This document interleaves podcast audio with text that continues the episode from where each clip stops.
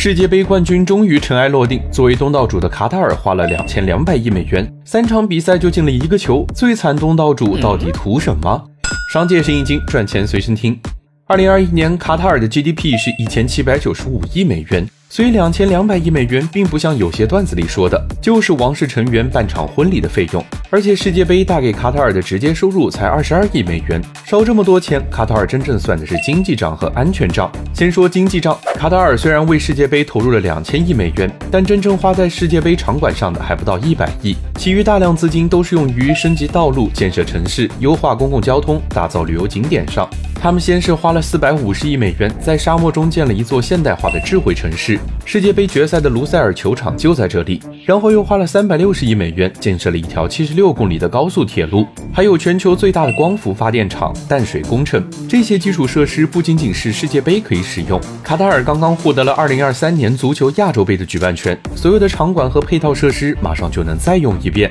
最关键的是，这些基建投资不仅拉动了经济增长，还实打实的改善了卡塔尔的国内环境。要知道，在一九七一年以前，卡塔尔还被称为世界上最落后的地方。这是一笔本来就必须的现代化建设投入。其次是安全账，在中东这个复杂的地区，卡塔尔的邻居伊朗、沙特、伊拉克，哪个都是不好惹的。作为一个地小人少钱多的国家，卡塔尔必须不断增加国际影响力，才能在夹缝中获得更多的关注和支持。他们当年甚至还从 BBC 挖了一大批记者，成立了中东最牛的半岛电视台，就是为了提高自己的国际影响。早在两千零八年的时候，卡塔尔就制定了二零三零国家愿景，要把卡塔尔打造成全球制造业和金融服务业的枢纽。这十几年来，他们对外疯狂投资，对内发展文化旅游和体育赛事，都是为了摆脱对石油和天然气的资源依赖。花两千两百亿举办世界杯，与其说卡塔尔在炫富，不如说是打着举办世界杯的旗号在投资未来。